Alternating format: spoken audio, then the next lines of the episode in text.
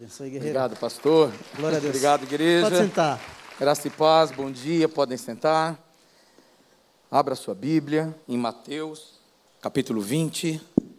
E vamos nessa manhã aprender do Senhor lições especiais para o nosso coração, para a nossa vida. E vamos aprender realmente a palavra de Deus de uma forma prática. Diga, a palavra na prática. Aleluia. Diga, palavra que transforma. Aleluia. Um mês maravilhoso eh, em oração, fruto de bastante conversa, né, no, no, no momento discipular dos pastores, junto com o pastor Jonas. Eh, recebemos de Deus a direção deste mês de julho ser o mês em que nós ensinaremos, aprenderemos e ensinaremos, né? É, sobre as parábolas de Jesus.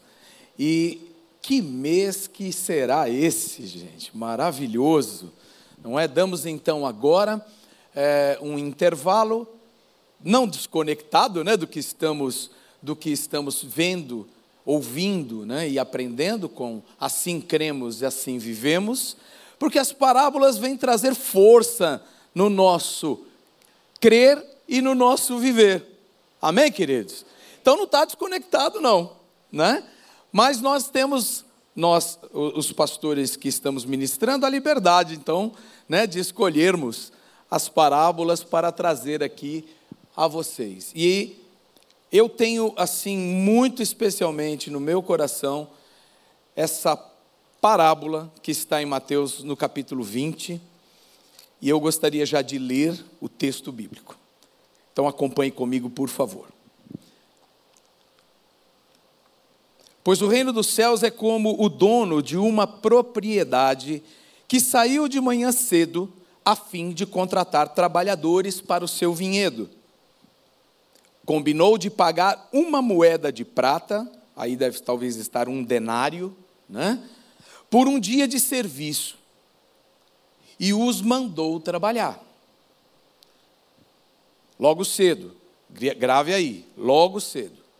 Se você tem curiosidade, já coloque aí seis horas da manhã ou um pouco antes. que logo cedo é esse, né? Para o paulista, para o paulistano já é nove horas da manhã, né? Oito horas. aí, antes mesmo das seis, porque a jornada já começava às seis horas da manhã. Tá certo?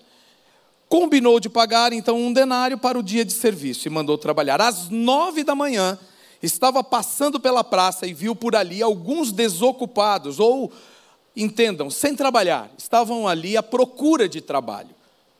Contratou-os e disse-lhes que no final do dia pagaria o que fosse justo. Tem uma diferença aqui, né, de um movimento aqui de, uma, de um, de um para outro, né? Primeiro ele combinou um salário, né? Já falou logo qual seria a paga da diária. Um dia de trabalho. Aqui ele diz: olha, venham trabalhar e eu vou lhes pagar o que é justo. Eu não sei você, se você iria ou não, né? sem saber o salário que iria receber. Mas eles foram, diz aqui nessa parábola que eles foram.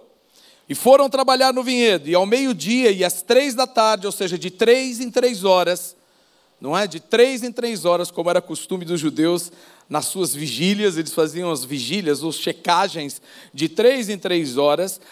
Ele vai então ao mesmo lugar e faz a mesma coisa, ou seja, ele procura trabalhadores para a sua vinha.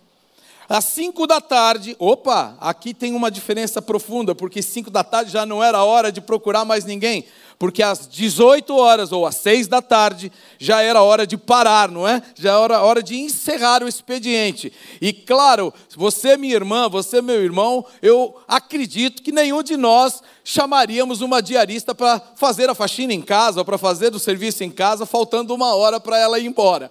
Né? Eu acho que aqui a gente fala assim, ué, mas 5 horas da tarde ele foi lá outra vez na cidade e viu por ali mais algumas pessoas ainda sem trabalhar. E ele pergunta: por que vocês não trabalharam hoje? Por que vocês não trabalharam hoje? E a resposta deles foi: Porque ninguém nos contratou. Responderam. Então o proprietário disse: Vão e trabalhem com os outros no meu vinhedo. Uau! A gente já começa a perceber aqui as características desse proprietário, não é? Poderia dizer assim: poxa, ele é misericordioso, ele é generoso. Você já pode começar a perceber o perfil aqui nessa parábola deste proprietário. E começamos a aprender com isso aqui.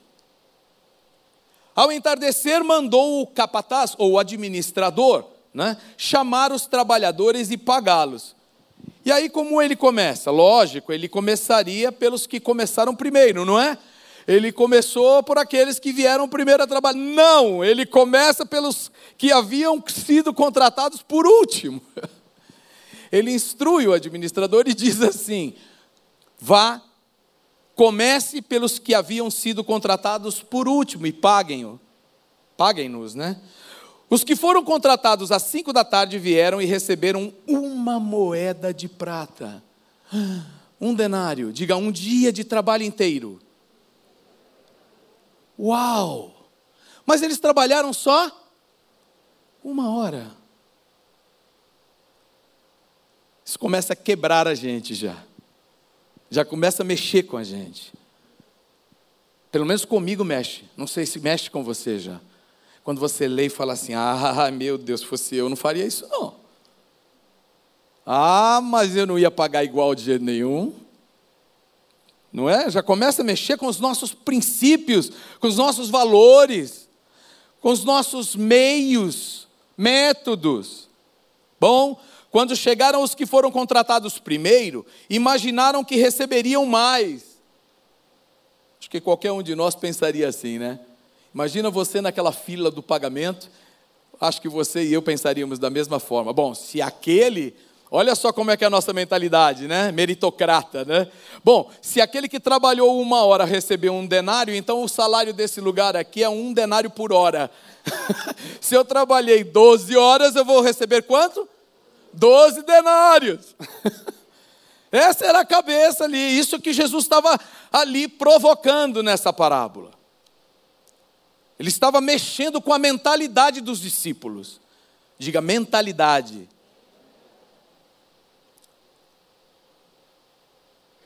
Contudo, estes também receberam uma moeda de prata. Ao receber o pagamento, queixaram-se ao proprietário.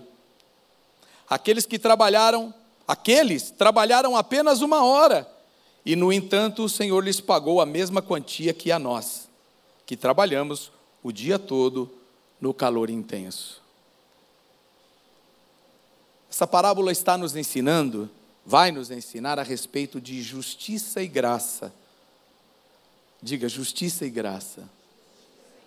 Ela vai mexer muito com a gente e vai transformar a nossa mentalidade com relação a justiça e graça, méritos e bondade, generosidade, misericórdia, compaixão. É por isso que ela fala muito comigo, porque eu estou mergulhado muito nisso ultimamente. E eu não sou chamado de Paulo, né? Por acaso. Existe sobre mim uma batalha, pessoalmente falando, para exercitar a misericórdia e a compaixão. Porque eu fui criado numa, num contexto muito legalista, muito meritocrático. Você recebe o que merece, se você não merece, não recebe. Se você fez, não fez nada mais do que devia. Faça mais, então você merecerá. Sabe essas coisas assim, pesadas? Sabe aquela liderança autoritária? Eu fui criado e educado numa família assim.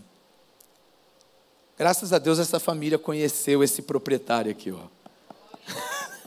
que está sendo aqui exemplificado nessa parábola. E começou a mudar, a ser transformada na sua mente, na sua maneira de pensar.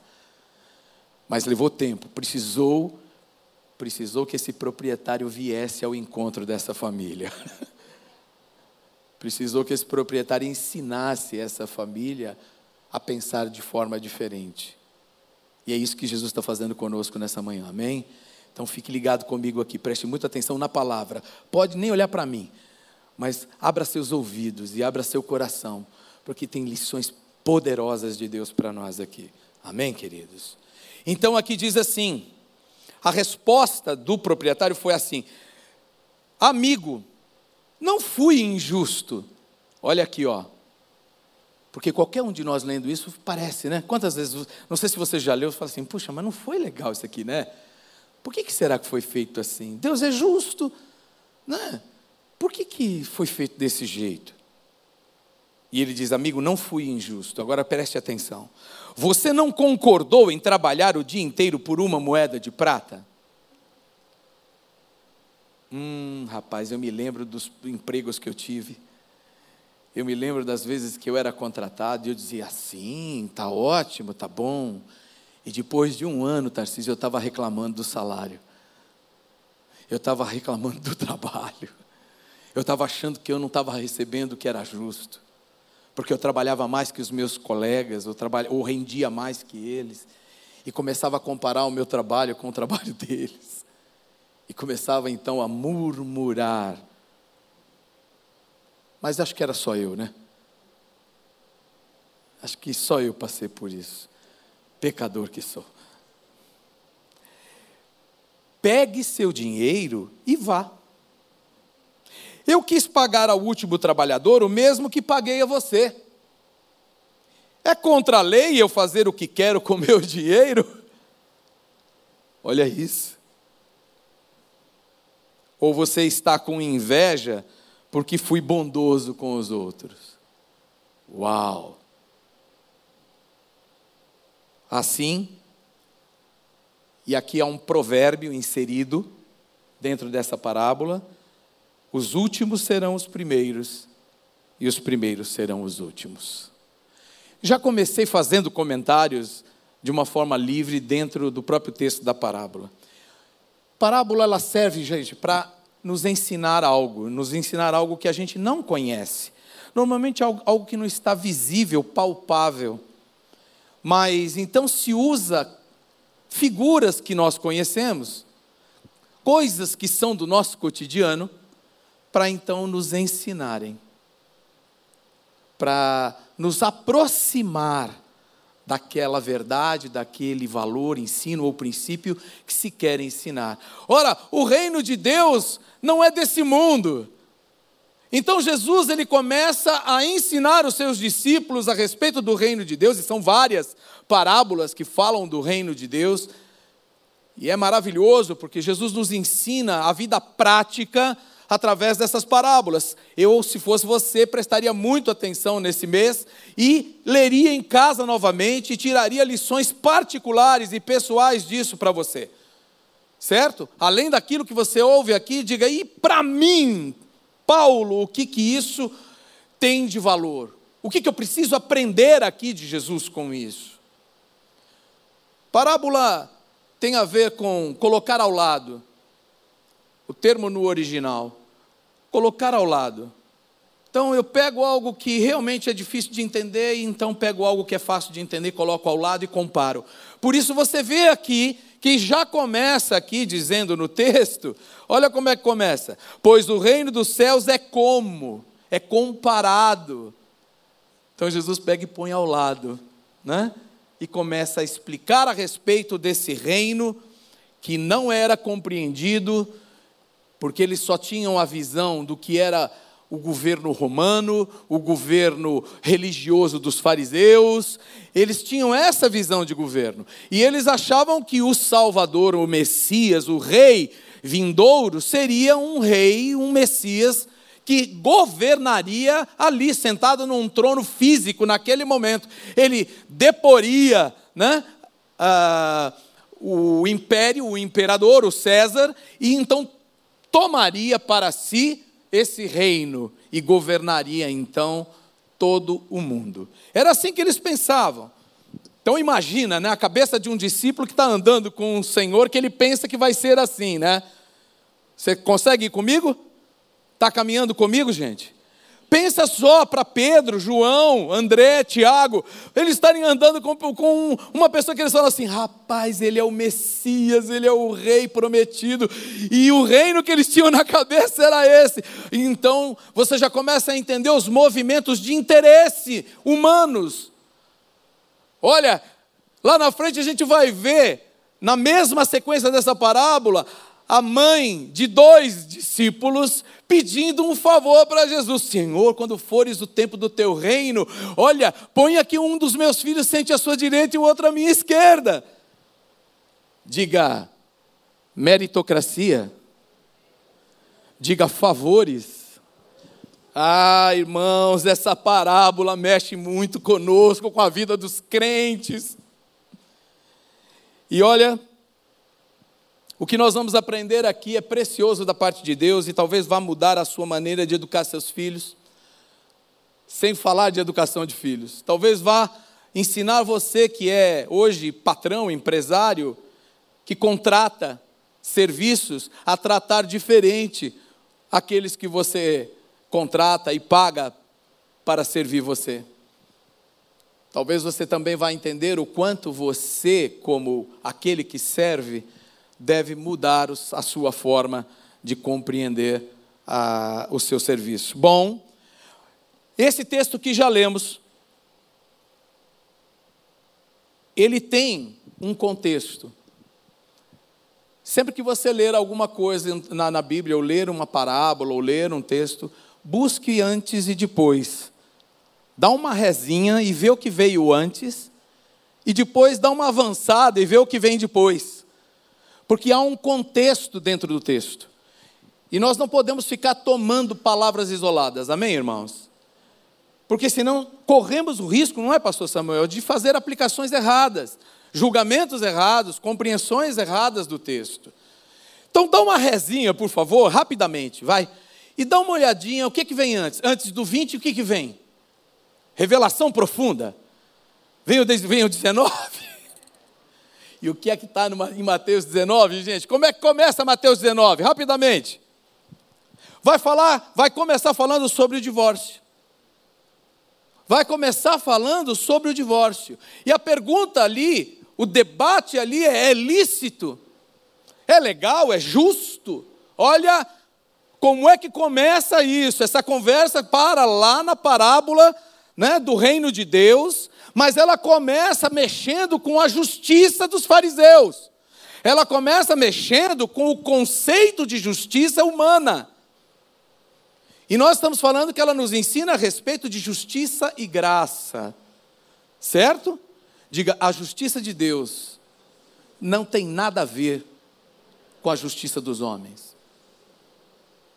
E olha que eu tenho aprendido muito, hein? Trabalhando na área de justiça social, o que se confunde justiça social, direitos humanos, com a justiça de Deus, levando, dando, dando para Deus ou dando o nome de Deus em coisas que Deus não pensa, formas que Deus não usaria.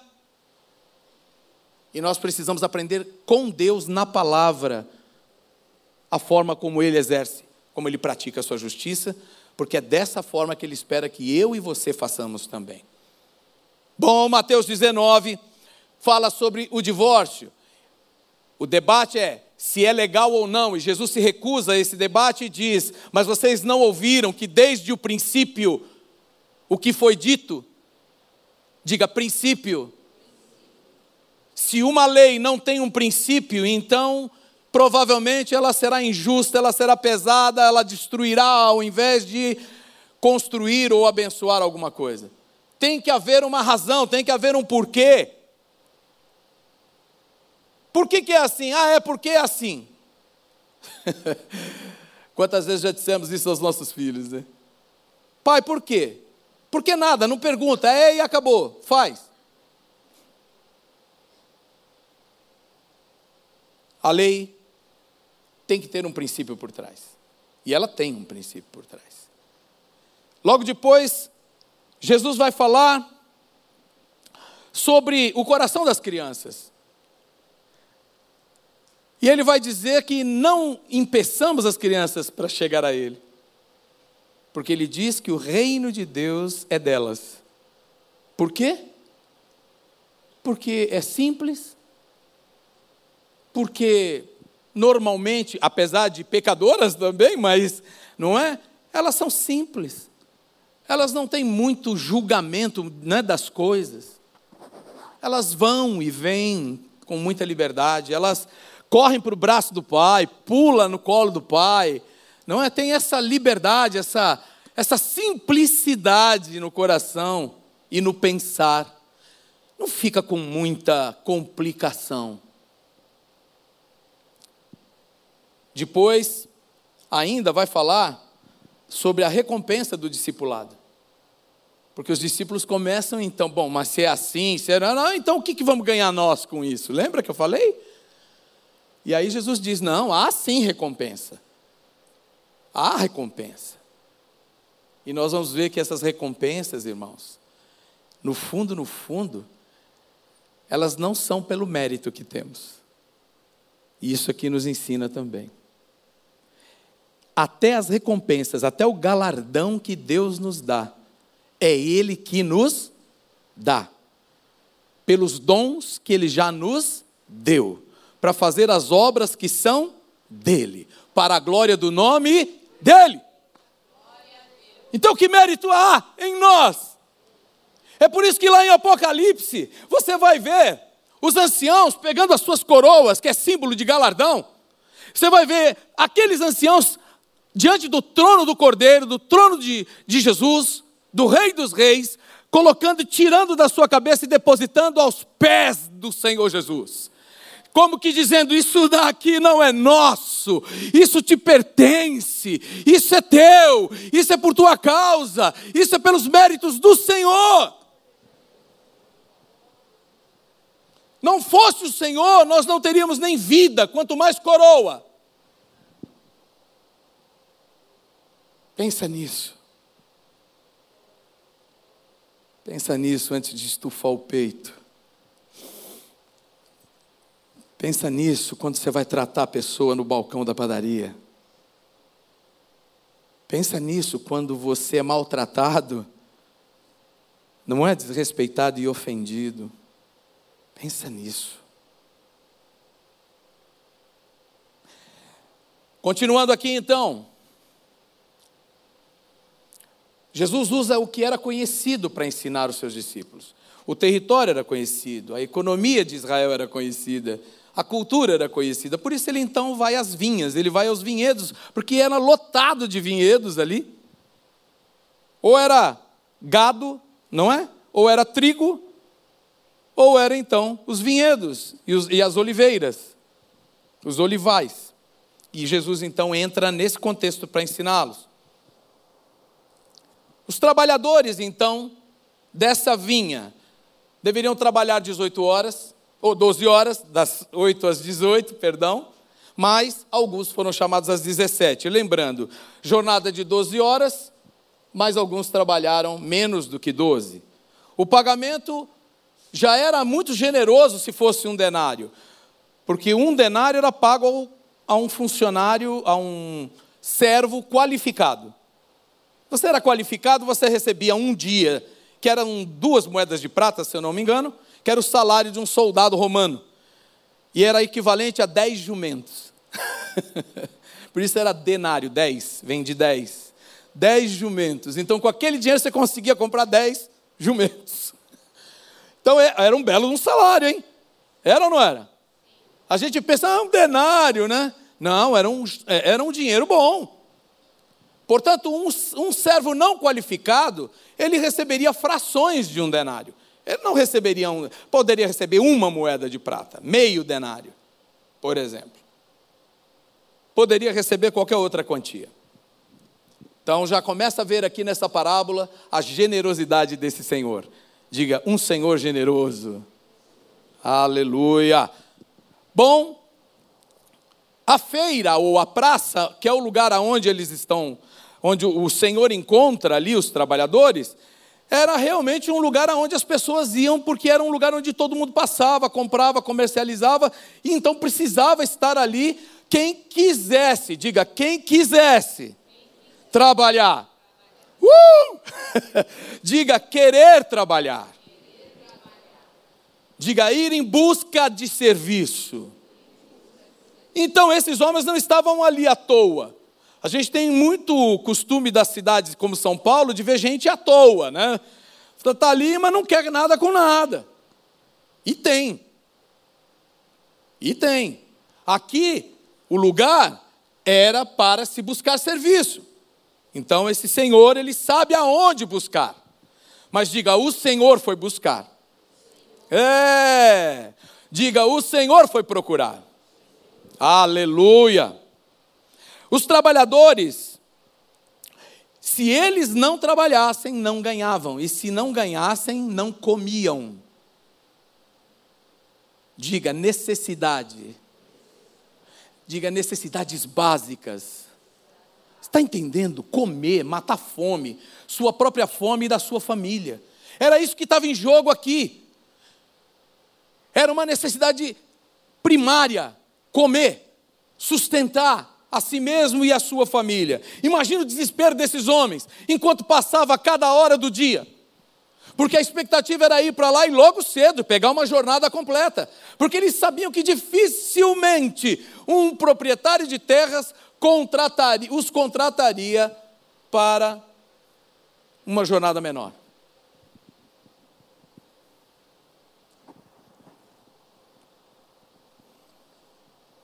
E esse senhor, esse proprietário, a gente vê aqui a sua característica como, primeiro, soberano, pelas suas falas. Eu sou dono das terras, senhor delas, proprietário do que tenho, e tenho o direito de fazer o que quero com aquilo que tenho e que é meu. Diga, o Senhor é soberano. Diga, ele tem o direito de fazer o que quer com aquilo que é dele. Acho que o Espírito Santo está falando conosco, não está? Sem, sem eu ter que desenhar, né? A parábola já está falando, sim ou não? Sim ou não? Está aprendendo? Por exemplo, vou aplicar praticamente aqui. Quem é de Jesus aqui? Quem é de Jesus aqui? Diga: O meu Senhor é soberano e Ele tem o direito de fazer o que quiser comigo, que sou propriedade dele. Tá fácil agora? Ficou mais fácil? Pois é exatamente isso que está sendo colocado aqui. Jesus não estava falando para aqueles que não eram seus discípulos, ele estava ensinando os seus discípulos, para que eles mudassem a sua mentalidade. Todas as vezes que eu falo aqui, gente, eu, eh, na hora da mordomia, do dízimo da oferta, por exemplo, eu falo que há uma necessidade extrema de nós, nós, discípulos de Jesus, mudarmos a nossa mentalidade proprietária para a mentalidade de mordomo, lembra? Vocês lembram? Já me ouviram falar sobre isso. Porque a nossa mente é muito proprietária é muito de ser dono das coisas. E aqui Jesus está quebrando isso e ele está dizendo: olha, aquele que serve a Deus, aquele que é seu discípulo, ele abriu mão de ser dono e proprietário para ser servo, para seguir o seu Senhor, para servi-lo em tudo, em todo lugar e em todo tempo, confiando na sua soberania, ou aceitando a sua soberania, confiando na sua bondade, generosidade, misericórdia e amor. Bom, agora ele fala um provérbio: que os últimos serão os primeiros e os primeiros serão os últimos. Vamos esmiuçar um pouquinho isso aqui? Como que é possível isso sem cometer injustiça? Pastor, se você chegou por último, como é que você vai ser o primeiro? Sai desse embrólio agora. Como é que a gente pode entender justiça dessa maneira? Bom, eu só sei de uma coisa: Deus é justo, sim ou não? Então a gente precisa entender alguma coisa que precisa de revelação do Espírito Santo, porque Deus não é injusto, e ponto final e acabou. E aí como é que sai? Imagina então John MacArthur, ele vai, né, que é um dos comentaristas estudiosos aí da Bíblia, ele vai dar um exemplo interessante, ele fala de uma corrida. Ele fala, imagine então uma corrida. Todos estão correndo. Tem gente na frente, tem gente lá atrás, tem gente por último, sim ou não? Ótimo. Qual é a maneira, a única maneira lógica de os primeiros serem os últimos, os últimos serem os primeiros? Se todos eles cruzarem a linha de chegada ao mesmo tempo. Todo mundo está correndo, daqui a pouco começa, começa e vai, todo mundo cruza a linha no mesmo momento. Sabe do que está sendo falado aqui? Está sendo falado de salvação. Está sendo falado de vida eterna.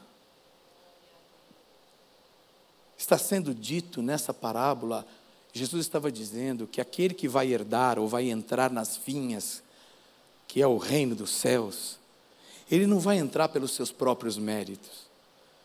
Ele não vai entrar porque as suas obras são boas. Ele não vai entrar porque ele faz muito, ele tem muita competência, porque ele é melhor do que o fulano, porque ele é melhor do que o ciclano. Ele simplesmente vai entrar porque ele foi convidado a entrar. Porque o Senhor da vinha o chamou para entrar.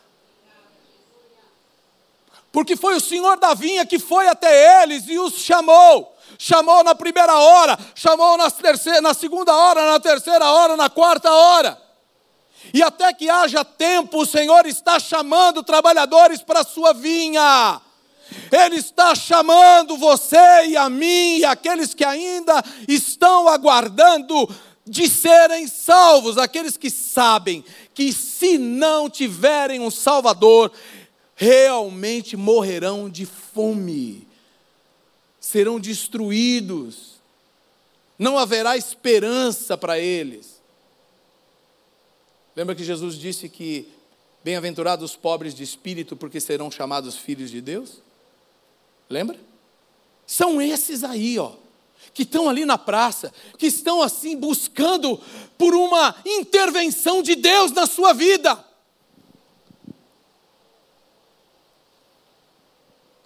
Jesus não veio para aqueles que são autossuficientes. Jesus aqui, que representa o Pai, que representa o dono da vinha, ele não, não veio para aqueles que se acham autossuficientes, aqueles que já tinham dinheiro guardado, que não tem que se preocupar com nada, que acham que são autossuficientes, que podem tudo, que são melhores do que os outros. Por isso ele disse: Eu vim para os enfermos.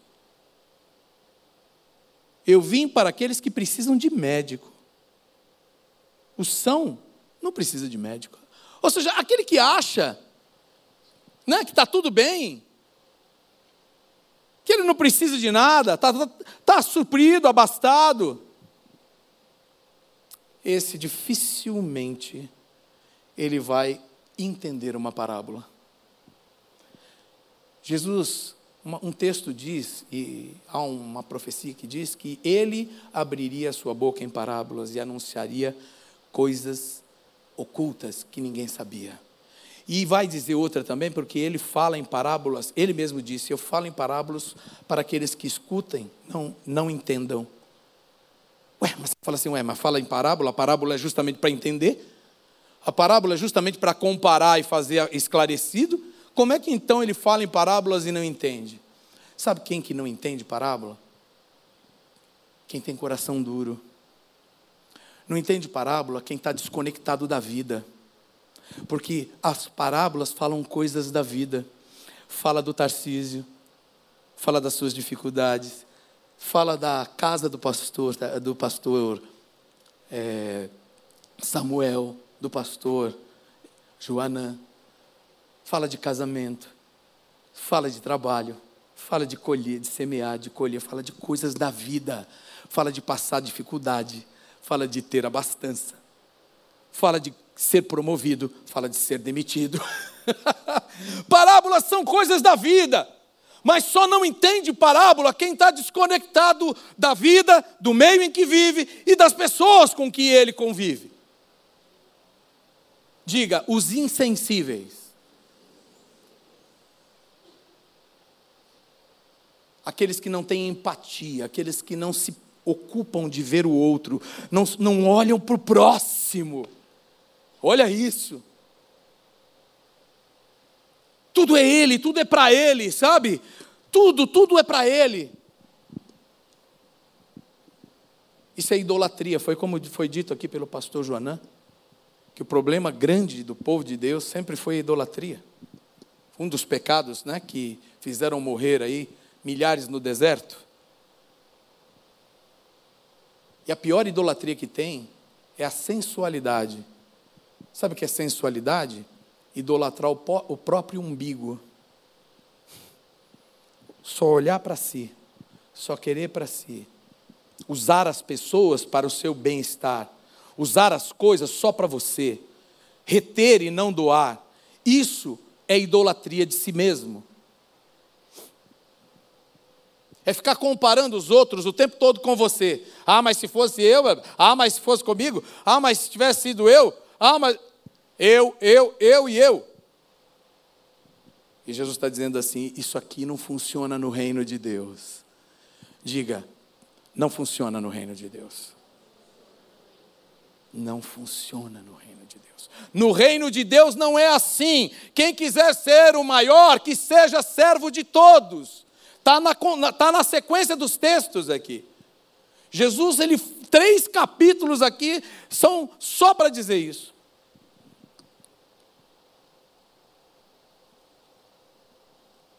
Lições então que nós tiramos daqui, meus irmãos, para a gente ir concluindo. Essa lição trata então da soberana graça salvadora de Deus para todos os homens. Diga, graça salvadora. Diga, é para todos. Todos os seres humanos são pecadores, por isso indignos e não merecem salvação. Todos eles ali estavam na mesma condição. Todos eles estavam na mesma praça, no mesmo contexto, que representa ali o mundo, não é? O mundo em que vivemos. E foram chamados por esse proprietário que representa Deus aqui, né? Deus, o Pai, o Criador, vai lá então e chama. Lembra o dia em que Deus chamou? Lembra ou não? Lembra o dia em que ele foi até a praça e chamou você? E falou: Vem, meu querido, vem que tem lugar para você nas minhas vinhas.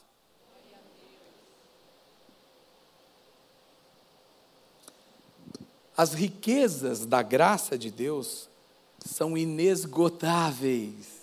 Uh! Ele paga mesmo como quer, quanto quer.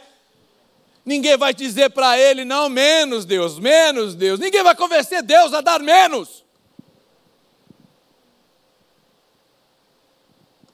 Jamais.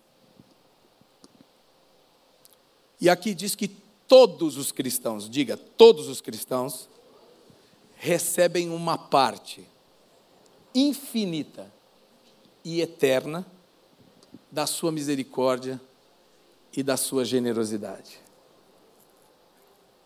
Deus não dá pedacinho do céu para ninguém. Deus dá o céu inteiro, Tarcísio. Uh, aleluia! Quando você entrar na glória, quando você entrar nas moradas celestiais, você não vai entrar botando só um pé, não. Você vai ser lançado e colocado lá todo, totalmente. E tudo aquilo junto com o teu Senhor é teu também. Não, você fica ali. Mas teologias meia, meia, meia complicada, né? Ah, você fez bastante, então você vai morar num palácio. Ah, mas você serviu pouco, então você vai morar numa barraquinha de lona lá no céu. Ô oh, Jesus, queima ele! Não pode pedir isso, não, viu, gente? Misericórdia, viu? Jesus repreendeu os discípulos quando eles falaram isso. é só para brincar, para você acordar um pouco. Para ver como que a gente está aí ainda, né? Sonhando com ruas de ouro. Para quê?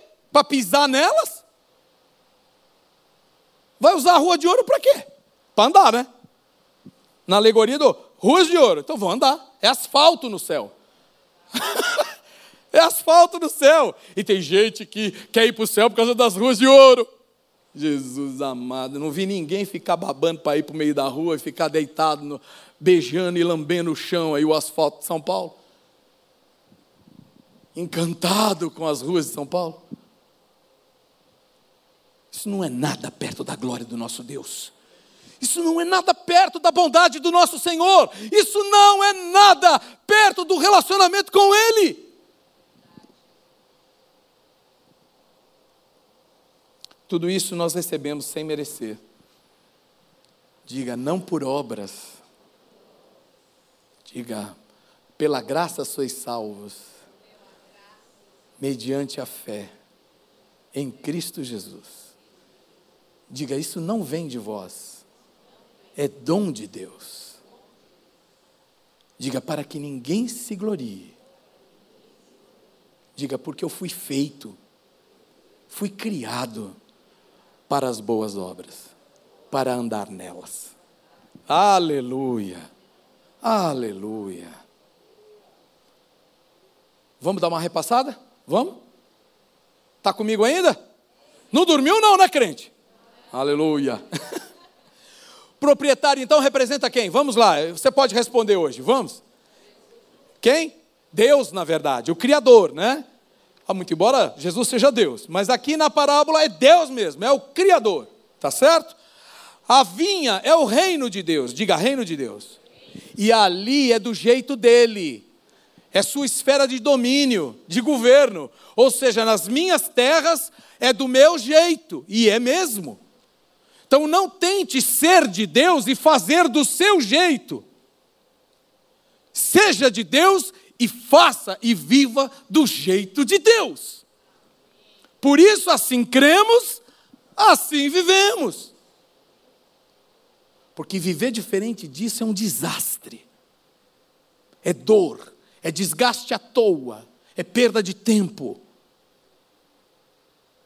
Não tente viver assim. Nem tente.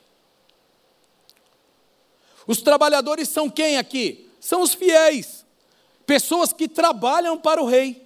Diga eu. eu. O dia de trabalho é a vida de cada um de nós. O dia de trabalho aqui representa a vida de cada um de nós. A noite aqui representa a eternidade, onde ninguém precisará trabalhar. Certo? Lá ninguém, na eternidade. Há controvérsias, mas ok. Depende de qual circunstância. Não vamos entrar nessa questão agora. o administrador provavelmente aqui representa Jesus. Sabe por quê? Porque a ele foi confiado todo o juízo. A ele foi confiado o governo, o governo das coisas do reino. É sobre os seus ombros que está o governo. Certo? Então, muito provavelmente aqui Jesus é esse administrador que vai lá que vai aos, aos trabalhadores e lhes dá, então, a sua justa paga. Justa paga na dimensão da justiça de quem? De Deus e não dos homens. Ou seja, é pura graça. É pura graça. O denário representa a vida eterna, porque é, é o salário aquilo que é dado pelo proprietário por aquilo ou por quem você é, não por aquilo que você fez. Diga, pelo que sou agora, não pelo que faço. Diga, é pelo que eu sou, não pelo que faço. O que você faz é resultado de quem você é. Sabe de uma coisa? Aquele cara que ganha e acha que está ganhando pouco e aí ele começa a trabalhar menos. Você não trabalha menos porque você ganha pouco, você trabalha menos porque você é assim. Porque assim como o homem pensa, ele é. Está na Bíblia isso? Assim como você pensa, você é. Se você é ingrato, você vai cometer ingratidão. Não é, você não é.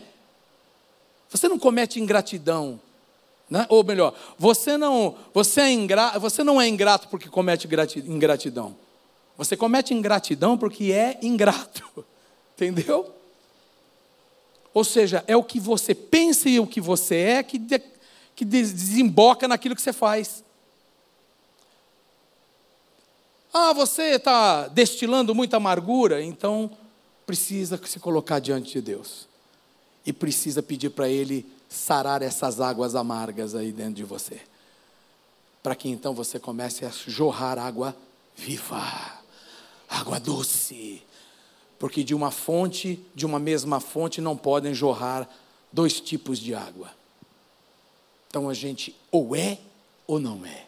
Ou é trabalhador da vinha, ou não é trabalhador da vinha e não interessa se eu vou ganhar um denário, se eu vou ganhar igual o outro, eu não vou me comparar a ninguém, o que interessa é de quem eu sou.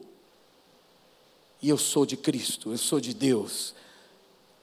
Eu fui chamado, convidado a esse reino. Amém? Quero que você perceba aqui então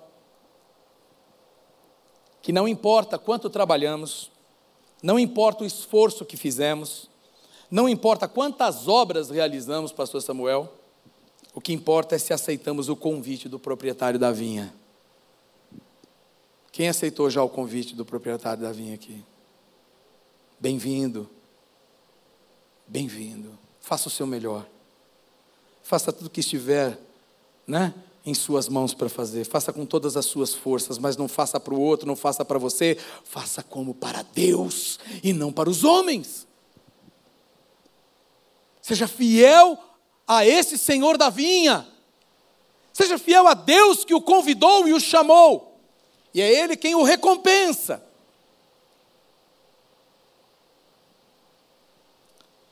E vou dizer mais aqui. A missão não terminou ainda não. Colheita ainda tem muita coisa para ser feita nela. Tem muita colheita para acontecer. Tem muito trabalho e resta pouco tempo. Diga, resta pouco tempo. Sabe por quê? Porque a gente também se faz senhor dele. Nós temos o hábito de nos fazermos senhores do tempo. Ah, amanhã, amanhã, não se der, amanhã, amanhã nada. Tiago disse: vocês deveriam dizer, se Deus quiser, amanhã faremos. Se Deus permitir, amanhã realizaremos. Então eu não tenho que ficar presumindo o dia de amanhã, não. É o agora, eu tenho que pensar que agora está em minhas mãos e eu tenho uma tarefa, eu tenho uma missão, eu vou fazer. Eu vou fazer de todo o meu coração, com todas as minhas forças. Sabe por quê? Porque era para eu estar desempregado, era para eu estar jogado lá na praça, era para eu estar morrendo de fome, espiritualmente falando, e ele veio me convidar para entrar nas suas vinhas e me paga um excelente salário. E eu posso não só sustentar a mim mesmo, mas eu posso dar de comer a outros ainda. Oh, aleluia! Que Deus maravilhoso esse! Essa é a diferença entre ser um Judas Iscariotes e o ladrão da direita. Eu já estou falando de dois traços, né? Judas Iscariotes e o ladrão, o ladrão da direita. O Judas se enforcou, né? Não se arrependeu. O ladrão da direita. Cara que não valia nada, socialmente falando, mas na hora, olha para Jesus e diz: Olha, você não merece o que está passando, nós merecemos. Lembra-te de mim quando tu entrares no paraíso. E aleluia! E Jesus falou assim: Vem para minha vinha, rapaz! Vem que na hora derradeira, não foi nem às 5 horas da tarde, aquele ali foi um minuto para seis. Quase que bate, né? O relógio não dava mais tempo, hein? Tá entendendo? Um minuto para seis, antes dele. O camarada pega e. Uou! Aceita o convite. Oh, glória a Deus! Tomara mesmo, Deus, Queira o Senhor que, se você ainda não tomou a sua decisão, nessa manhã seja o teu momento de dizer: sim, Senhor, eu quero trabalhar contigo e para ti. Eu quero entrar nas suas vinhas. Coloque-se em pé, por favor.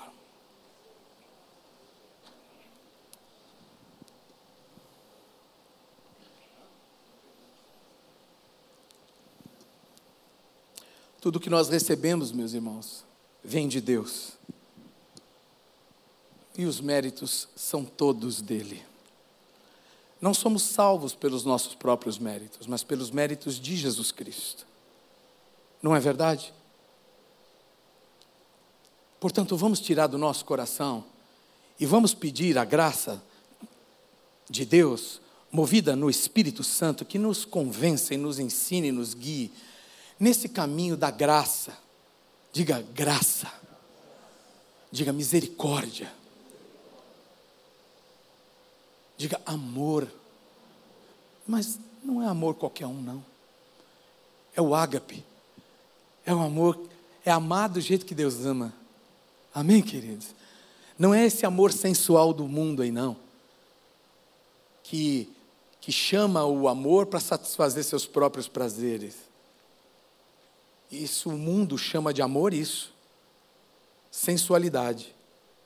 Satisfazer os prazeres pessoais. Isso é amor para o mundo. Amor para Deus é, e Deus amou o mundo de tal maneira que deu o seu filho unigênito, para que todo aquele que nele crê não pereça, mas tenha vida eterna. Diga, o amor de Deus é generoso. Diga, o amor de Deus pensa no outro primeiro.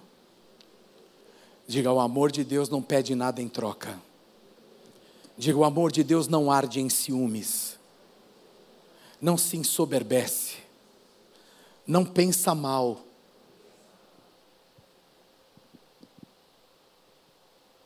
Esse é o nosso Deus, que é o nosso modelo. Amém?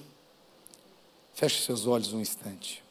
Quero que você escute o que eu vou dizer agora e nós vamos orar. Deus lhe oferece a sua graça abundante a todos nós. Tanto faz se você é como um apóstolo Paulo, ou se você parece mais com um assassino do lado direito da cruz ou do lado esquerdo da cruz. Se você, se houver arrependimento genuíno, se você se ver como realmente uma pessoa que não fosse a graça desse Senhor, você estaria morto nos seus pecados e delitos. Se você se ver assim, pobre de espírito, tem lugar para você no reino de Deus. Deus chama pecadores, não autossuficientes. E só aqueles que realmente sabem quão grande é a sua miséria e necessidade é que vão aceitar o convite desse Senhor. É Deus quem começa tudo. A salvação começa nele por ele e é até para ele também. Na nossa salvação ele é glorificado. Portanto, tudo é dele. E ele está em busca de mais trabalhadores para a sua vinha. Deus também é soberano quando realiza a salvação. Não importa se é rápido quando você é criança, aos sete, seis, sete anos de idade, ou se você, como eu, Paulo, foi se converter aos 25. E se foi chamado ao ministério aos 38. E chegou aqui e estava Enéas Tonini e Jonas Neves de Souza, e eu sentado no meio deles, sendo um temporão, não tendo nada de história, nada de obras realizadas, e Deus me pôs no meio deles, e o mesmo Deus derramou a mesma graça, a mesma missão, o mesmo poder, a mesma palavra, tanto para o Ernesto Tonini, quanto para o Jonas Neves, quanto para esse aqui, menor, pequeno, que chegou tardio, chegou muito depois. Porque para Deus um dia é como mil anos, mil anos é como um dia. Ele pode fazer tudo aquilo que é impossível, porque para Deus não há impossíveis.